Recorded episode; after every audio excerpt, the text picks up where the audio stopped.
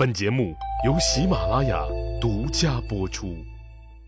上集咱们说了，霍去病祁连山之战彻底打残了盘踞在河西走廊胭脂山和祁连山多年的浑邪王和休楚王。匈奴人原先占据的河西走廊全部归汉朝所有。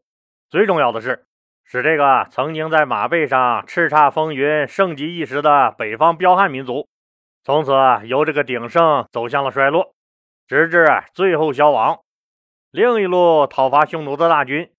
李广四千人的前锋部队被匈奴左贤王的至少四万人的主力部队包围了，后面支援的张骞大军还没赶到，在力量如此悬殊的情况下，应该怎么办？当然了，对于李广这种人，他很清楚，怕是解决不了什么问题的，但他不怕，不等于手下的那些兵不怕，这也好理解。冷兵器时代，就是人和人对着砍。要想让一群大活人面对十倍于自己的强敌，那一点都不害怕，那不是扯呢吗？和匈奴人打了一辈子仗的李广太熟悉战争了。如果还没开战，自己的兄弟就怕了，这仗能打赢可就见鬼了。不过自己已经老了，六十几岁的自己再也不能像年轻时一样，这一个冲锋就把敌人冲散了。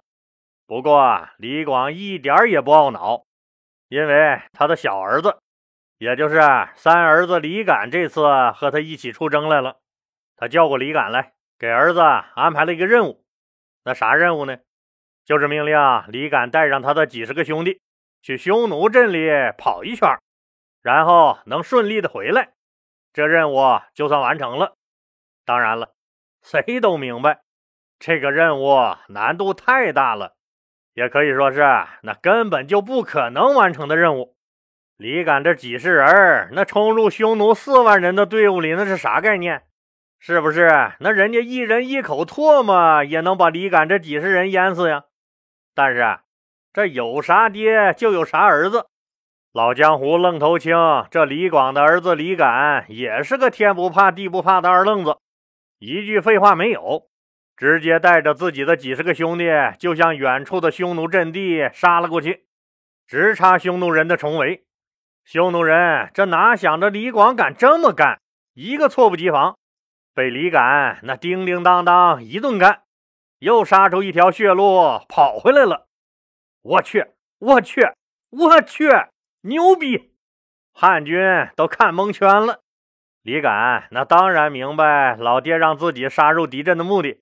就是要稳定军心嘛！杀出重围回来的李敢大声向老爹汇报：“匈奴兵这是什么呀？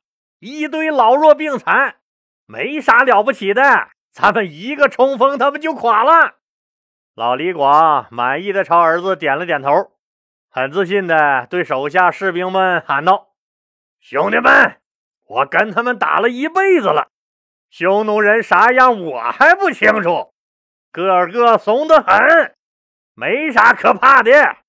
只要咱们团结一致，此战必胜。李广的这一番话，让他的四千个兄弟吃了个定心丸，军心这一下子就稳定住了。老将军李广随即布阵，因为自己的人马实在太少了，已经又被匈奴兵团团包围了。这茫茫大草原上又一马平川。躲没处躲，是藏没处藏。李广就让士兵啊布成圆形阵势，四面对外防御。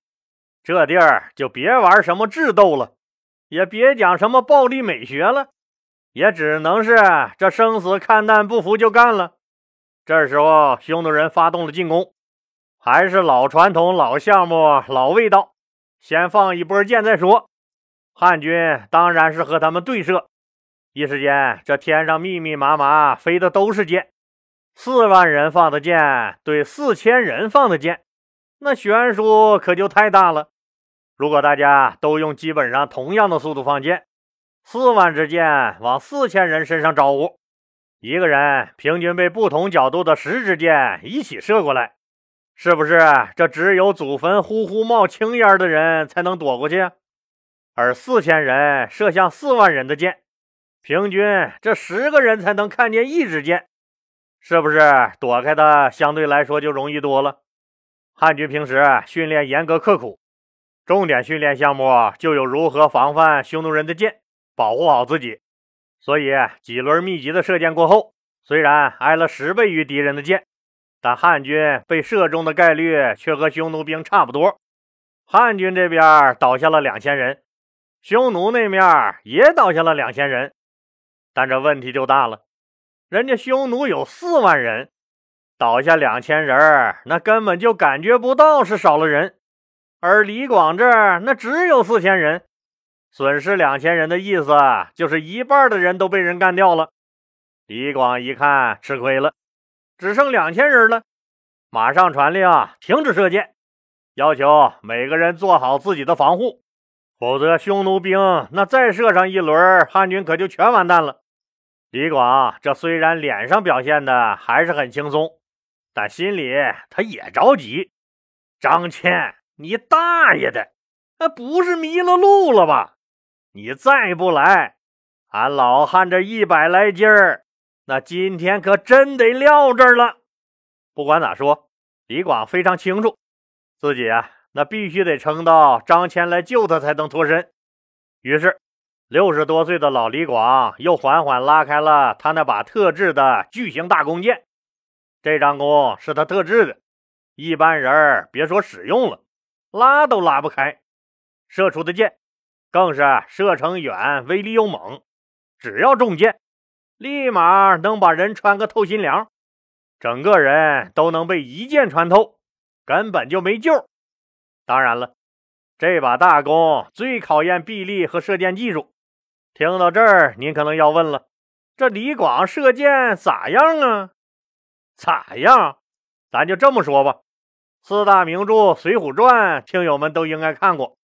那里面那谁射箭最厉害呀？您说，那我可知道，梁山英雄好汉中的花荣啊，善骑烈马，能开硬弓，一张弓那射遍天下无敌手。对喽，花荣射箭是第一名。天下那无人能比，那他的外号是啥呀？小李广花荣，花荣射箭那么牛逼了，可那才是我们今天这位爷的小一号版本。所谓的小李广里的李广，说的就是咱们今天的主人公老将军李广。您说他射箭咋样？就仨字儿：稳、准、狠。老李广拉开他那把特制的大弓箭，一箭射出，就看对面匈奴里的一名高级将领翻身落马。接着，第二箭、第三箭、第四箭，在前面指挥的十几个将领纷纷落马，匈奴人一时大乱，一下子都被吓住了。这时候，天渐渐也黑了下来，知道这两千人的汉军也跑不了。为了避免黑灯瞎火、不必要的伤亡，匈奴左贤王决定把这些汉军远远的围住，等到明天天亮再一举吃掉他们。一看这匈奴人不打了，汉军士兵终于狠狠地舒了一口气儿。实际上，这汉军第一轮射箭就死了一半的人，剩下的早就慌了。可是，他们却惊奇地看到。他们的老大李广竟然还意气风发、若无其事的谈笑风生，这一幕彻底折服了所有的兄弟们。李广表现的神态自若，那肯定是在作秀，因为他很清楚，真正的决战就在明天。他必须给所有兄弟们信心，他必须得撑到张骞的救援部队到来才行。果然，第二天天刚亮，匈奴人就打上门了。李广告诉自己的这两千个兄弟：“张骞大人的救援部队马上就能到，我们多撑一分钟，可能就有活下去的希望。”这两千个兄弟能说啥呀？也只能拼了，冲上前去就和匈奴人疯狂的对砍起来。结果这一轮下来，又死了一半，就剩一千人了。可能您要说了，那怎么可能呢？将近四万人打个两千人，还有人能活？说这话的听友，老李能断定，那您一定不会是从古代穿越过来的，因为您呢，那肯定是没亲眼看过冷兵器时代的仗是怎么打的。四万人打两千人，那肯定不是每二十个围着一个砍。要是那样的话，那神仙也救不了你。老李不是讲了吗？老将军李广的阵法，那就是不成圆形阵势，四面对外防御。就是说，这每个人你只要拼命守住正面即可，自己的背面完全交给自己的战友。每个人都是这样，死守正面。你别说匈奴有四万人，就是有八万人也没用，因为和汉军接触的就是最前面那一层，后面的那根本靠不上前儿，因为有人在你前面挡着你呢。除非你前面的人被砍倒了，你才能有机会和汉军对砍。所以您明白了吧？有的时候这人多也不能一下子就迅速胜利。但是李广这个防御阵法有个最大的问题，什么问题？您一定猜到了，那就是长久不了。人家匈奴人多，死一个补一个，您这儿那死一个就少一个。一旦死的人多了，就有了缺口，匈奴人就会把你汉军的阵型冲散。而一旦被匈奴人分割包围，那只有被砍死的份了，而且这汉军体力也强不住，一直挥舞砍刀厮杀，时间一长，体能下降，就没有那么强的战斗力了。所以李广也着急，但有啥用？狗日的张骞还没影，那只能接着砍人吗？就在汉军即将崩溃的时候，匈奴骑兵外围一阵骚乱，喊杀声四起。李广知道。救命的张骞，那终于来了。匈奴人只顾围着中间的汉军打了，没提防这后面有人提溜着砍刀奔自己来了，当时就乱了阵脚。包围圈里的汉军听到援军来了，士气大振，拼命冲杀。匈奴人这一下子也不知道汉军又来了多少人，一看这小骨头还没啃下来，又来了个大棒槌。哎呀！不知道汉军这一共来了几支队伍，可别像浑邪王和休出王似的被人端了老窝啊！哎呀，我得回家看看。匈奴左贤王急令撤军，带着队伍那撒丫子就往北边自己的老窝跑。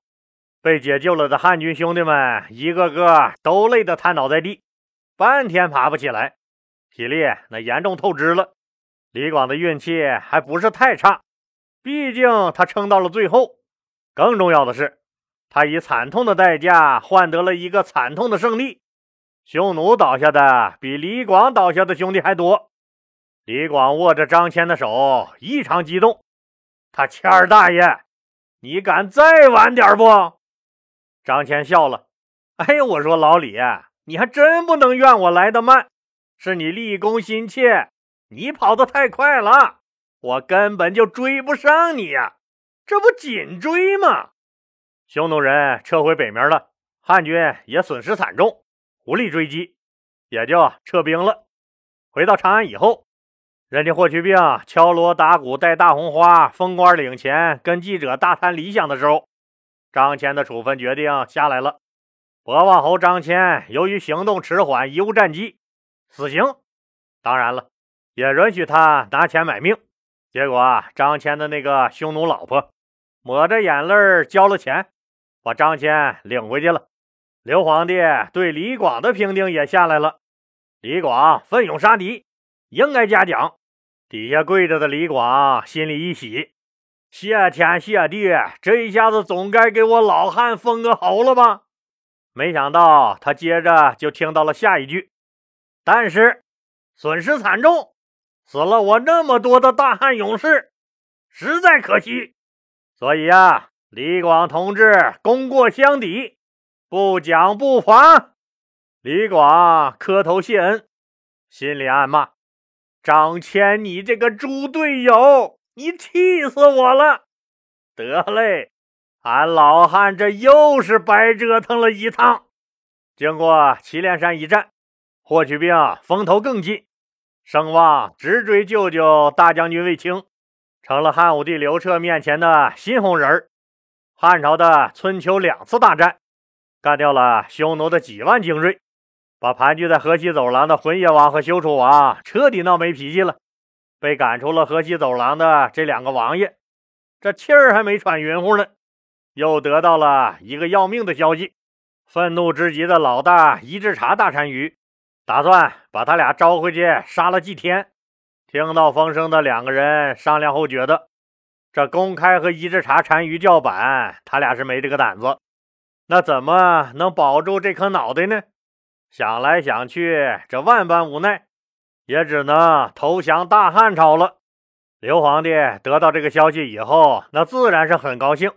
但一听说这浑邪王和休楚王来投降的队伍至少有四万人，刘皇帝可就犯了嘀咕：这么多人，受降地点又远在匈奴境内，那会不会是诈降啊？别骗开了咱们城门，在一拥而上占了城池，可就麻烦了。不得不留个心眼儿，担心有诈的刘皇帝决定派这个霍去病率军前去接受浑邪王和休楚王的投降。当然了。刘皇帝和霍去病已经商量好了一个万全之策：如果匈奴真心投降，那就把他们接回来；如果是假投降，那可就别怪人家霍去病又要杀人了。汉武帝刘彻担心的还真有道理。霍去病的一万大军还没走到河西呢，浑邪王和休楚王那边就出事了。原来休楚王一想着自己居然沦落到要投降汉朝。以后就得摇尾乞怜的活着了，越想越不是滋味就在一次喝闷酒的时候，跟浑邪王发了牢骚：“咱俩也忒他妈窝囊了！想当年他汉人算个鸟啊！咱老祖宗默读单于，把他们那个什么什么开国皇帝刘邦围在了白登山，那不就差点整死吗？我估计他刘邦当时就吓得尿了一裤裆。”要不回去咋答应跟咱们和亲呢？那些年给咱们送来多少他们的公主和特产让咱们享用，那时候咱多风光啊！这咋到了咱们这儿，好日子就到头了？不行，我可不甘心就这么把几万匈奴儿女带去他长安投降。说到这儿，猛干了一大口酒的休楚王又说了一句要了他命的话。那他到底说了什么话，要了他的命呢？咱们呀，下集接着说。好了，今天就说到这儿吧，谢谢大家。节目最后向大家推荐喜马拉雅给粉丝提供的专属福利：您购买内置喜马拉雅全部好节目的小雅音箱，原价一百九十九元，给老李粉丝的价格是一百八十九元。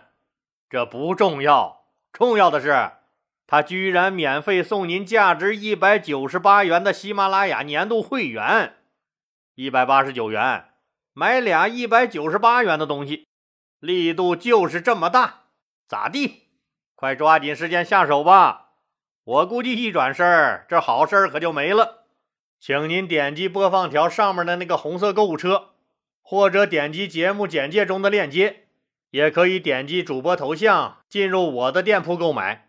店铺里都是老李精挑细选出来的，淘宝、京东为粉丝准备的特惠好物。您得了实惠，又支持了老李顺利晋级，何乐而不为？谢谢喽！